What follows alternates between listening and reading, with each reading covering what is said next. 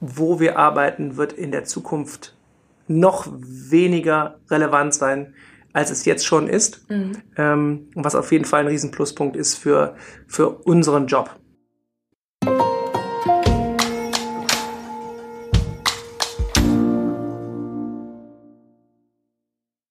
Hi und herzlich willkommen zu einer neuen Folge von Versprochen. Mein Name ist Anne und als Host dieses Podcasts treffe ich auf spannende Persönlichkeiten. Sie teilen nicht nur ihre persönlichen Geschichten, sondern auch Themen, die sie derzeit bewegen, ganz ehrlich und offen mit euch und mir. Versprochen. Mein heutiger Gast ist Philipp und wir sprechen über die Veränderung der Wirtschaftsprüfung, Segelreviere und die Nadel im Heuhaufen. Hi Philipp, Schön, dass du heute mein Gast bist. Erzähl mal, wer bist du? Ja, danke, Anne.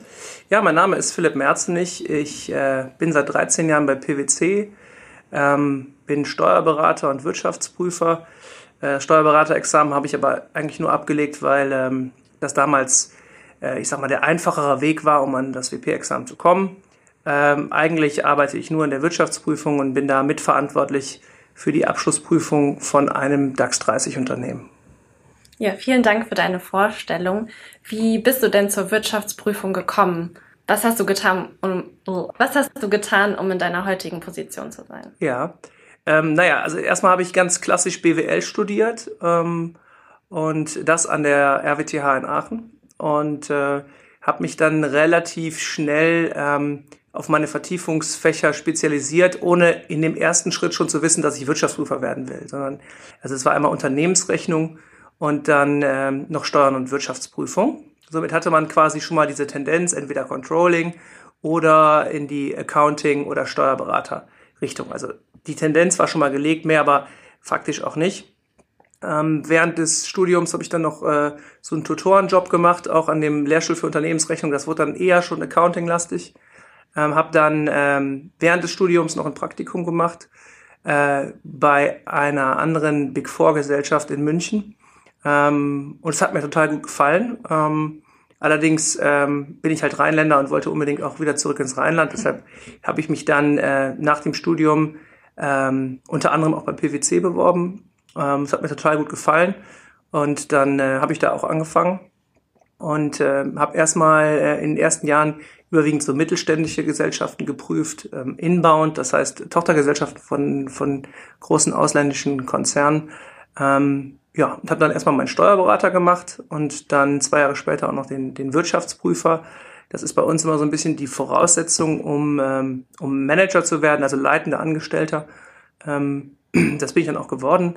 Ähm, war erst ähm, in der operativen Prüfungsleitung von einem MDAX-Unternehmen, was sich äh, Düsseldorf befindet. Ähm, bin dann äh, im Anschluss zu einem anderen MDAX-Unternehmen, es war ein Spin-off von einem, von einem DAX-Unternehmen, wo ich ähm, auch die Prüfungsleitung hatte für ein ähm, Kernsegment. Und äh, ja, seit äh, Q3 2019, Q3 heißt also faktisch der dritte Quartalsabschluss 2019, ähm, bin ich jetzt äh, mit in der Verantwortung äh, für die Abschlussprüfung ähm, von einem DAX-Unternehmen. Ähm, und ja, es macht mir total Spaß. Schön. Das heißt, du wolltest nicht schon immer Wirtschaftsprüfer werden. Wie kam es denn tatsächlich dazu?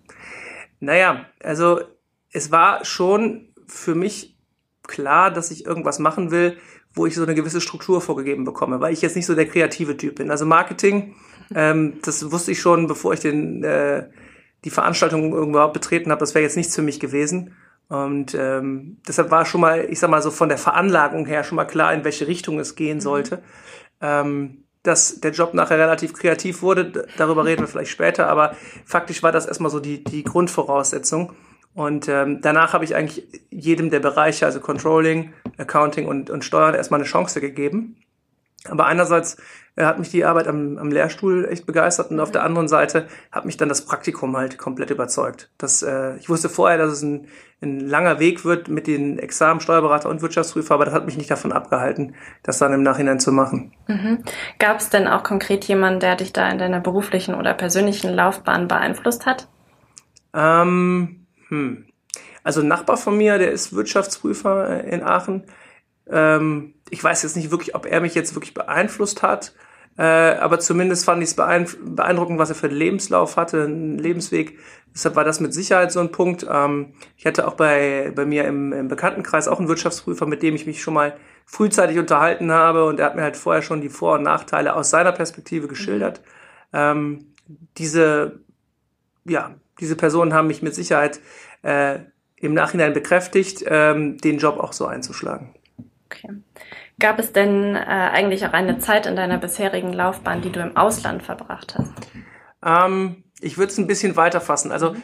ich habe erstmal während des Studiums äh, ein Auslandssemester an der ähm, TKK, der, der Uni äh, von Helsinki, ähm, verbracht, was eine total coole Erfahrung war, was ich jetzt aber nicht unbedingt unter die berufliche Perspektive packen würde. Mhm.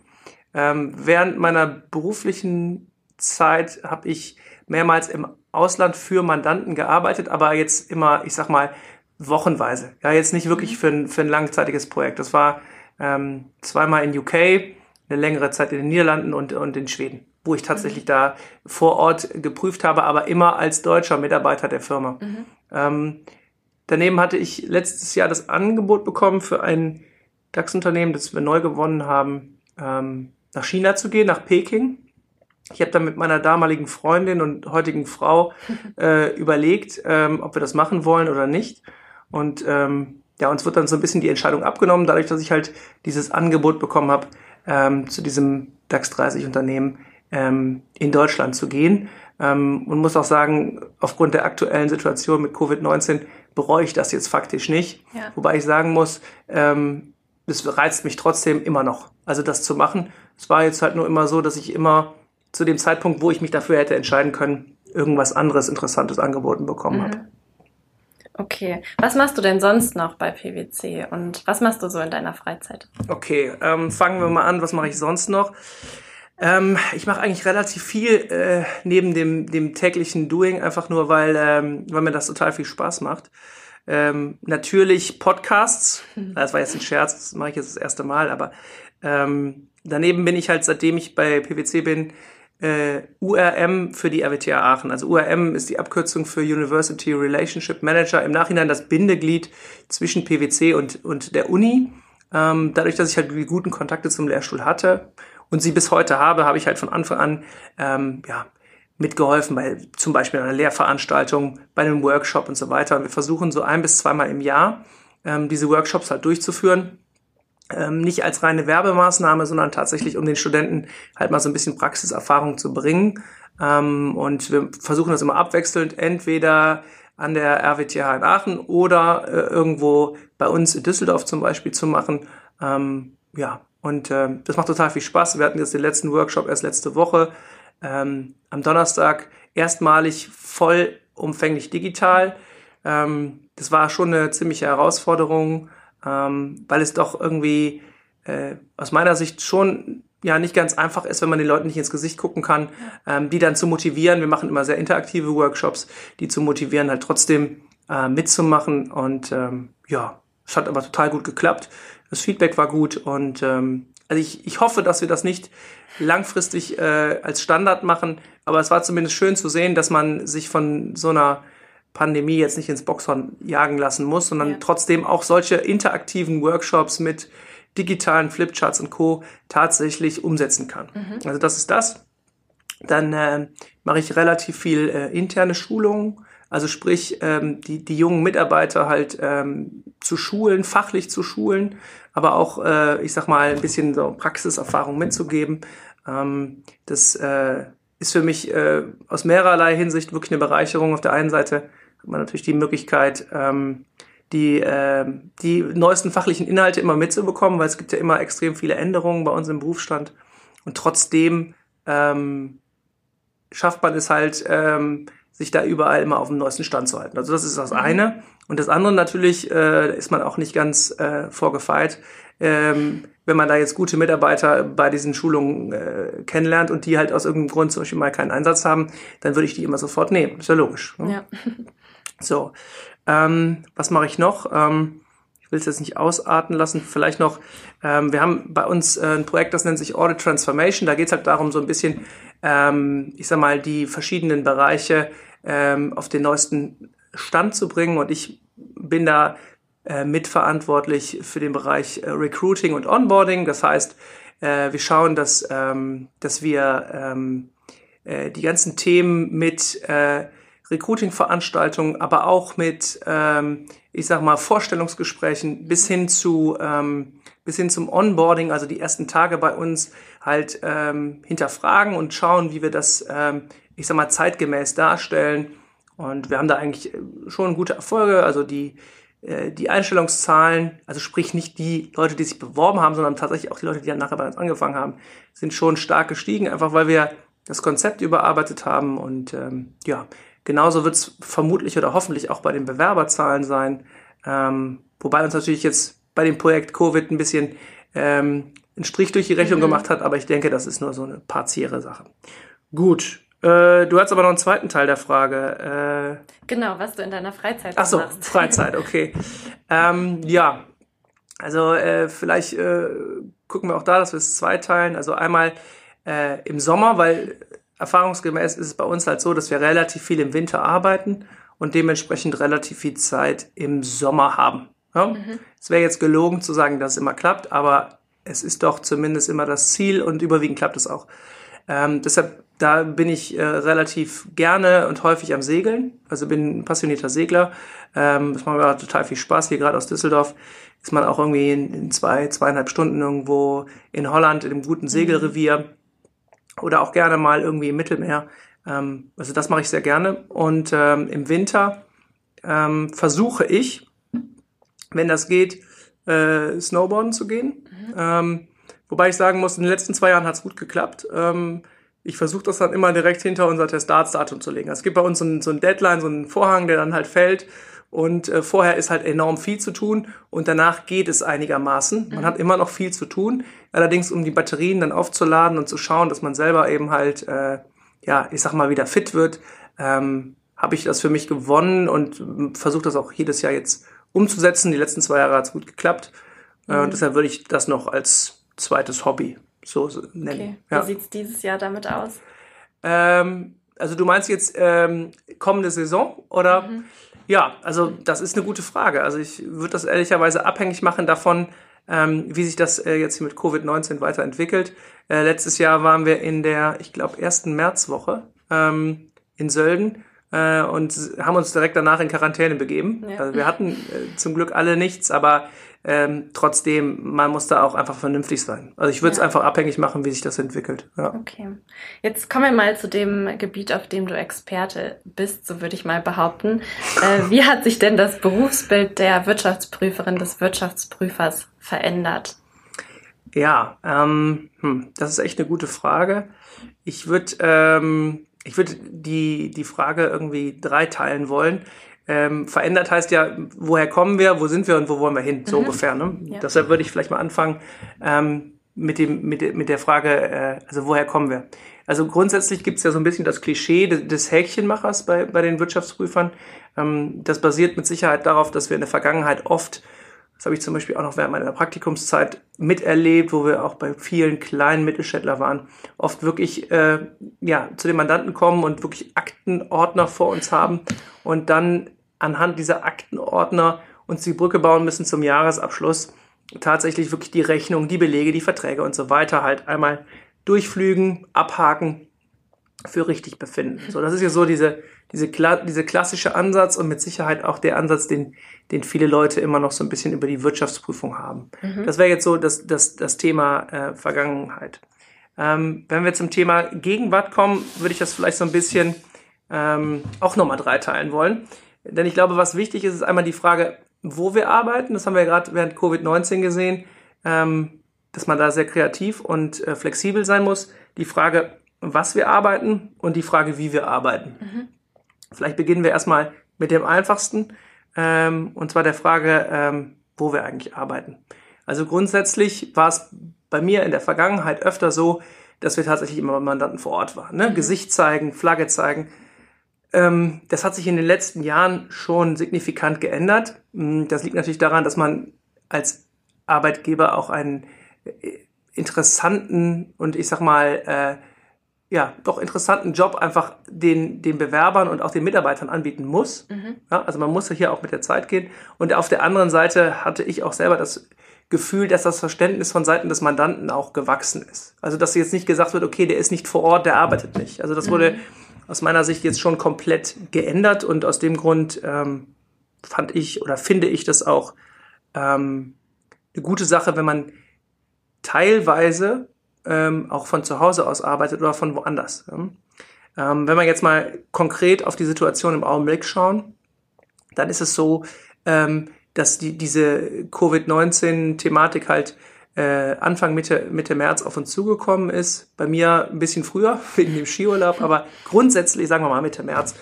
Und bei uns war es halt so, dass wir dann irgendwann die Anweisung bekommen haben, okay, wir arbeiten alle von zu Hause aus. Also es wurde jetzt nicht irgendwie für ein spezielles Team ausgerufen, sondern einfach pauschal, PwC arbeitet von zu Hause aus. Ja. Und bei uns war es halt so, dass wir nahe keine Reibungsverluste hatten. Das heißt, klar, es mussten noch mal ein, zwei Leute zum Mandanten, um noch ein paar äh, Mandantenrechner abzubauen. Wir hatten in der Zwischenzeit geklärt, dass wir dann auch tatsächlich ähm, remote arbeiten können, dass wir auch in, in die Buchungssysteme rein können, das Ganze von zu Hause aus machen können. Und wir konnten dann wirklich vom nächsten Tag an äh, von zu Hause aus arbeiten und hatten da auch überhaupt keine Probleme. Also es war schon beeindruckend, wenn man das mal vergleicht so mit, ich sag mal, dem, dem, dem Durchschnittsdeutschen.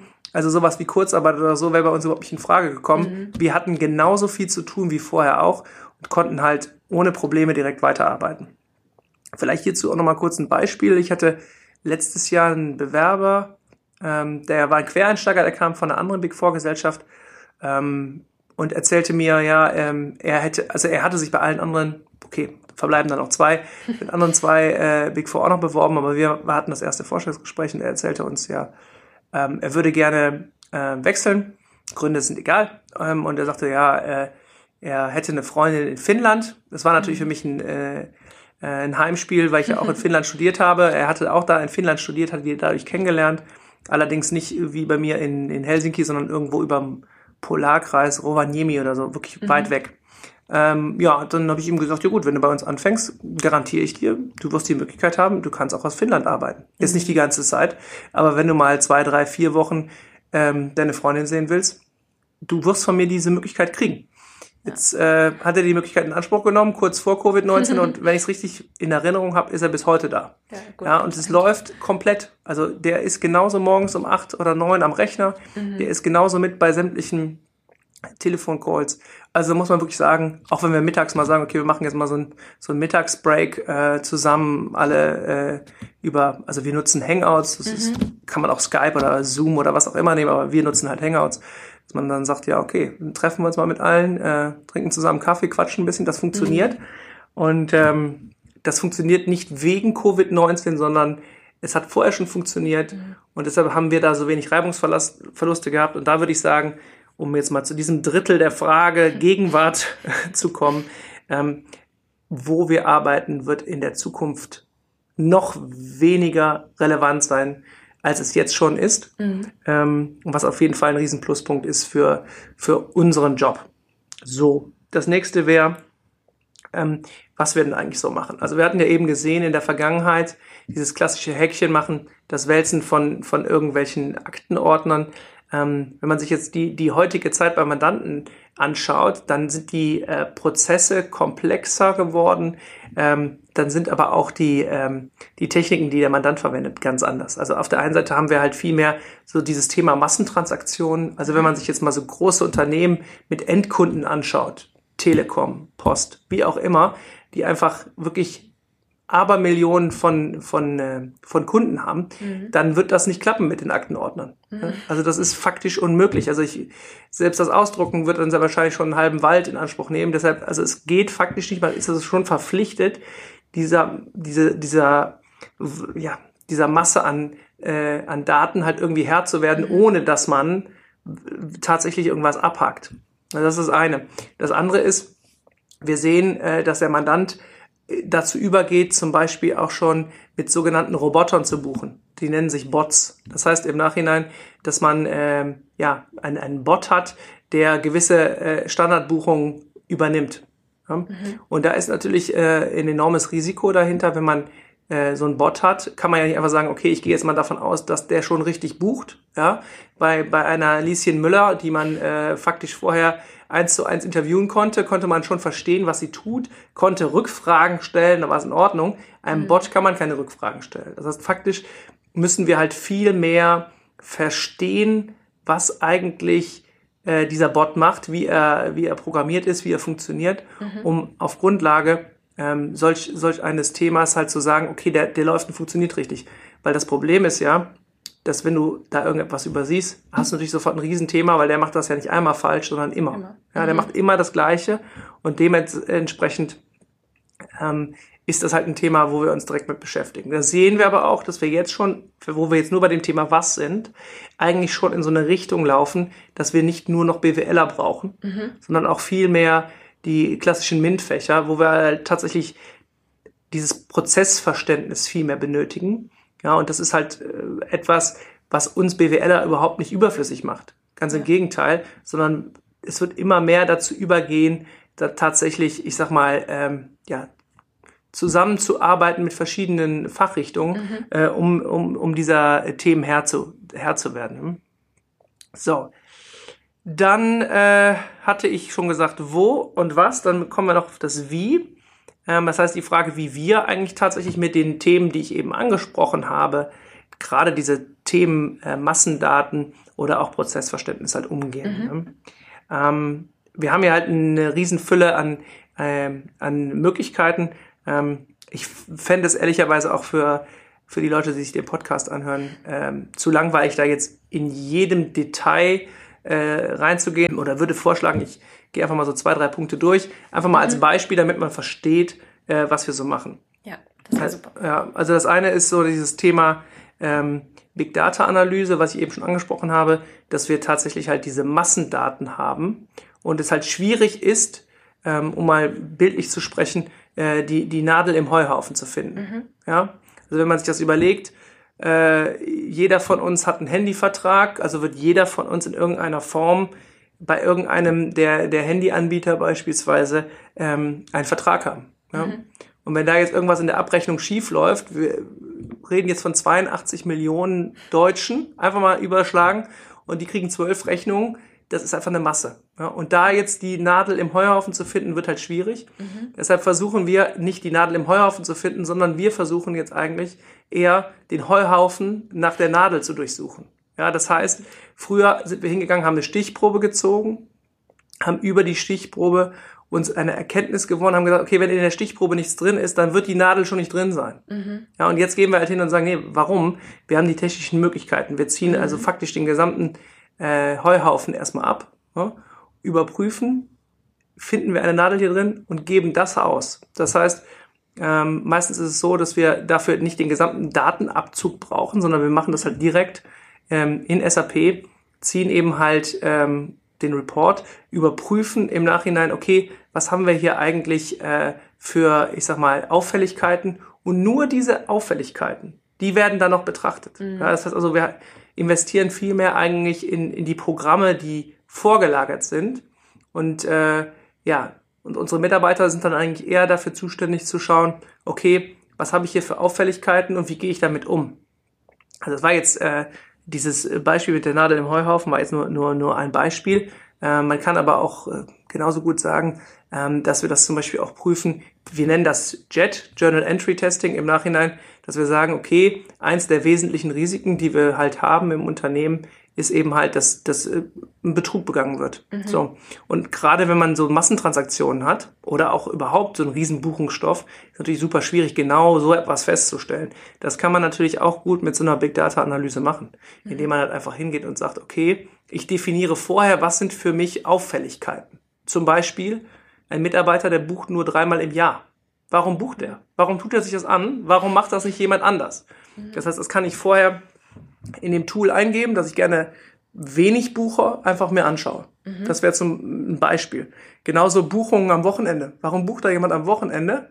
Ja, im mhm. Januar kann ich mir das schon gut vorstellen, damit die noch fertig werden. Mhm. Aber während der Sommermonate, weiß ich nicht. Ja, das wäre das wäre jetzt so ein, so ein zweites Beispiel. Oder du könntest im Nachhinein ähm, genauso die auch die Frage stellen, ähm, gibt es irgendjemand, äh, der zu viele äh, Nutzerrechte hat, also der Stammdaten anlegen kann und sie ändern kann. Mhm. Ja?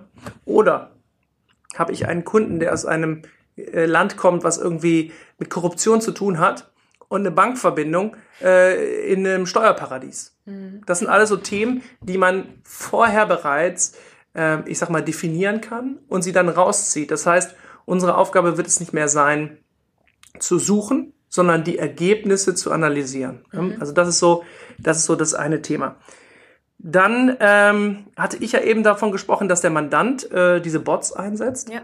Ähm, diese Bots können wir natürlich auch äh, selber verwenden und das tun wir auch. Mhm. Äh, was wir zum Beispiel jetzt entworfen haben, das nennt sich Belegroboter. Das heißt, im Nachhinein bildet dieser Belegroboter eine klassische Reihenfolge von, von Prozessen ab, die man sonst beispielsweise in SAP selber machen würde.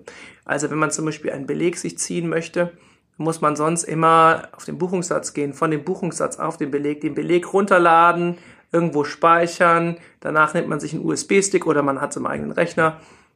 Langwieriger Prozess. Ja. Was wir äh, über unsere Kollegen von Advisory gemacht haben, ist eben mal diesen, diesen Bot zu programmieren. Der muss auch individuell für, für den Kunden angepasst werden. Ist also vielleicht eher etwas für größere Prüfungen. Mhm. Mm, und der macht das für uns. Das heißt, wir müssen einfach nur noch definieren, wir möchten gerne die und die Belege haben. Wir lassen den einfach laufen. Und der zieht uns die Belege aus dem System und kann die auch systematisiert ablegen. Und das ist zum Beispiel etwas, was enorm viel Zeit spart. Mhm aber darüber hinaus auch ähm, enorm viel Frust einfach abbaut. Weil das ist ja jetzt nichts, was man einem Akademiker unbedingt jeden Tag äh, zumuten möchte, dass er sich die Belege aus dem System zieht. Ja. Also das ist zum Beispiel jetzt auch ein Beispiel, wie wir arbeiten. Äh, machen wir noch ein drittes Beispiel.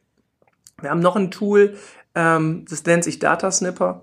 Da geht es im Nachhinein darum, ähm, dass wenn ich jetzt diese, diese Belege habe, dann bin ich ja eigentlich noch nicht fertig, sondern dann fängt ja eigentlich erst die Arbeit an. Denn ich muss ja dann überprüfen, ob die, ähm, die, die Daten, die ich habe, mit dem übereinstimmt, was auch im System hinterlegt ist. Also ein Beispiel. Ich habe eine Rechnung und ich möchte gerne überprüfen, ob die Rechnung wirklich an meinen Kunden gerichtet ist. Ich möchte gerne wissen, ob die Rechnung der Höhe nach richtig ist. Ich möchte gerne wissen, ob die Rechnung in der richtigen Periode ist. Also sprich, gehört die überhaupt zum Jahresabschluss 2020 oder mhm. ist sie vielleicht aus 19 oder aus 21. Ja? Also all diese Themen, das sind jetzt nur ein paar Beispiele, ähm, die müssen wir halt überprüfen. Aber was interessant ist, die Kriterien sind ja immer gleich. Die Rechnungen sehen zwar etwas anders aus, aber steht auf jeder Rechnung drauf, Lieferanschrift oder Leistungsanschrift. Mhm. Du hast in jeder Rechnung eigentlich ähm, das Datum, das Lieferdatum, das Leistungsdatum. Du hast überall den Betrag, Brutto und Netto und so weiter. Und dieses Tool greift im Nachhinein auf diese Belege zu ja, und schafft es zwischen den im System hinterlegten Werten und den, ähm, den Werten, die äh, das Tool halt ermittelt hat, zu überprüfen, ob es richtig ist und trägt es auch eigenständig ein. Also Beispiel, Rechnung A an Firma X wird dann überprüft und wird dann in eine Spalte daneben eingetragen. Das gleiche geht dann auch noch für die Rechnungsanschrift, für, ähm, für die Beträge und so weiter. Und wenn man das dann zusammen addiert, dann ist eigentlich die Aufgabe von uns nur noch ähm, zu überprüfen, äh, was für Fehler festgestellt worden sind. Und das ist natürlich eine riesen Arbeitserleichterung und zeigt auch wieder, ähm, wo die Reise hingeht. Nämlich, mhm. dass wir sagen, wir möchten halt weg davon, dass wir stupide die Sachen abhaken und äh, viel Zeit damit investieren, überhaupt erst festzustellen, äh, was wir eigentlich hier an, an Themen haben, sondern viel mehr dazu übergehen, nur noch die tatsächlichen Fehler zu analysieren. Mhm. Also das ist jetzt so ein bisschen das Wie. Ähm, da könnte ich jetzt auch noch ewig drüber reden, aber das sind jetzt mal so ein paar Beispiele. Ne? Ja. Ähm, dann hast du aber auch noch gesagt, okay, äh, wo geht's hin? Das wäre, glaube ich, der dritte Teil. Ähm, ja, also wo geht es hin? Also ich habe es im Nachhinein ähm, ja eigentlich schon so ein bisschen angesprochen. Die, die Themen, die wir jetzt gerade in der, in, der Vergangen in der Gegenwart besprochen haben, die werden in der Zukunft ja weitergehen. Mhm. Also um es mal auf dieses Beispiel zurückzubringen, ähm, dieses Thema Belegroboter und Datasnapper als Beispiel, die könnte man ja auch noch verbinden. Also dass man faktisch sagt, äh, mit dem einen Tool ziehe ich mir die Sachen aus dem System und mit dem nächsten Tool äh, prüfe ich dann, ob es richtig ist. Mhm. Das heißt, im Nachhinein hätte man überhaupt nicht mehr notwendig, wirklich irgendwelche manuellen Schritte dazwischen zu haben. Ähm, das hätte halt im Nachhinein die, ähm, den Charme, dass man ähm, mehr oder weniger in, in Echtzeit, also in Realtime prüfen könnte, ja, weil man einfach äh, im Nachhinein ähm, in dem Augenblick, wo ein Buchhalter einen Buchungssatz ablegt, eigentlich schon sagen kann, ob es richtig gelaufen ist oder nicht. Weg von dieser Stichprobenprüfung, mhm. mehr hin zu dieser, ich sag mal, voll integrierten Prüfung. Ja, also zu jedem Zeitpunkt und im Nachhinein über einen hohen Anteil des Buchungsstoffes. So, ähm, darüber hinaus wird das Thema künstliche Intelligenz uns weiter äh, beschäftigen mhm. und wird uns mit Sicherheit auch das Leben noch in Zukunft äh, vereinfachen. Ja, das wären jetzt so äh, in a nutshell die, die Punkte, die ich da loswerden wollte. Ja, aus deinen äh, Beispielen kann ich ja auf jeden Fall äh, schon hören, dass sich die Wirtschaftsprüfung auf jeden Fall verändert. Ähm, was denkst du denn sind Herausforderungen und auch Chancen, die sich daraus dann ergeben? Ähm, fangen wir mal mit dem Positiven an. Also die Chancen ist natürlich, dass, dass der Beruf als solches interessant und interessanter wird, ne? weil man ja eigentlich sich äh, mehr auf die, ich sag mal, tatsächlichen Themen konzentrieren kann und weniger dieses Abarbeiten. Also das wird auf jeden Fall eine Chance sein. Eine Chance wird natürlich auch sein, dass man natürlich ständig am Ball bleiben muss, um äh, um, ähm, ich sag mal, den, den Trends hinterherzulaufen, mhm. was natürlich auch ähm, ein immer interessant bleibendes Berufsspektrum bleiben wird. Einfach nur, weil man auf der einen Seite natürlich die, ähm, die neuen Technologien des Mandanten prüfen muss. Also man mhm. muss sie faktisch verstehen. Ansonsten hat man halt ein Problem. Und auf der anderen Seite natürlich auch ähm, immer äh, als PwC ähm, auf, dem, auf dem neuesten Trend bleiben möchte. So, das sind meiner Ansicht nach so die, die Hauptchancen, ähm, die ich so sehe. Wenn wir zur Herausforderung kommen, dann äh, ist es natürlich wichtig, auf der einen Seite, ich sag mal so, die, die altgedienten Mitarbeiter mitzunehmen, ja. Also mhm. die, die das halt noch kennen, dass man tatsächlich äh, mit Aktenordnern äh, arbeitet, das wird ja noch die Ausnahme sein, aber auch, aber auch die äh, in der heutigen Zeit, dass sie sich darauf verlassen und nicht sagen, okay, das ist ein äh, nettes Add-on, das mache ich noch nebenbei, mhm. weil das von mir erwartet wird, aber meine klassischen Prüfungshandlungen, die mache ich trotzdem noch weil ich einfach die Befürchtung habe, dass, äh, äh, dass ich, ähm, tja, dass ich mich nicht darauf verlassen kann. So, also das heißt, man muss im Nachhinein erstmal so ein gewisses Commitment hinbekommen, dass jeder sagt, okay, ich vertraue dem Tool, ich vertraue den, den Themen und ich denke mal, dass das werden wir ähm, hinbekommen, aber es mhm. ist auf jeden Fall eine Herausforderung, alle mitzunehmen. Ne? Das, der zweite Thema ist eher die Leute, die jetzt neu zu uns kommen, die kennen ja die ganze alte Welt überhaupt nicht.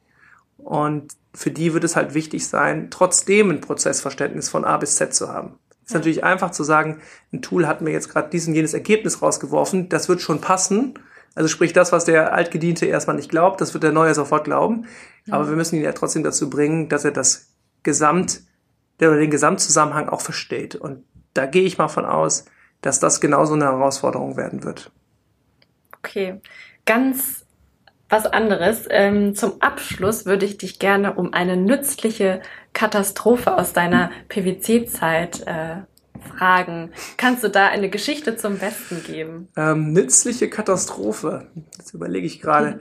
Was meinst du mit nützliche Katastrophe? Also, du meinst, die im Nachhinein gar keine Katastrophe war, oder? Ja, vielleicht etwas, wo du dir im ersten Moment dachtest, oh, ähm, das wäre mir lieber nicht passiert, aber dass sich dann am Ende doch als ja, relevant oder hilfreich herausgestellt hat. Ja. Also ich habe mal äh, bei einem Kollegen ausgeholfen, der, ähm, der ein wichtiges Meeting nicht äh, wahrnehmen konnte. Mhm. Ähm, es war auch noch mein Geburtstag, also er rief mhm. ganz charmant an und sagte im ersten Schritt, ja, herzlichen Glückwunsch zum Geburtstag. Ich dachte schon, oh, das ist aber nett. Es war auch ein Partner bei uns, ähm, dachte mir, ja, ist ja nett, ähm, dass er mir gratuliert.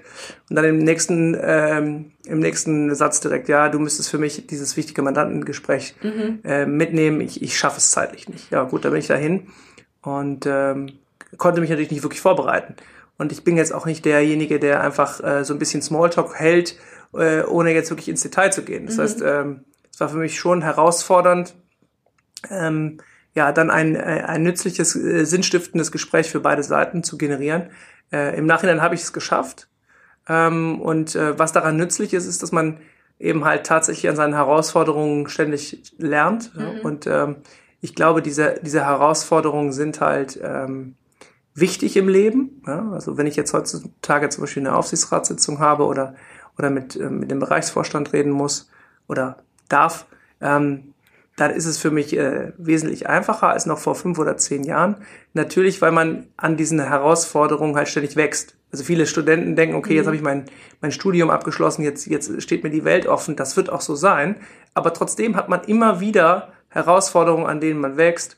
Und äh, ja, also mein Tipp an der Stelle halt immer ins kalte Wasserbecken. Man kann eigentlich nur gewinnen. Und deshalb mache ich ja zum Beispiel auch bei dem Podcast mit. Ja.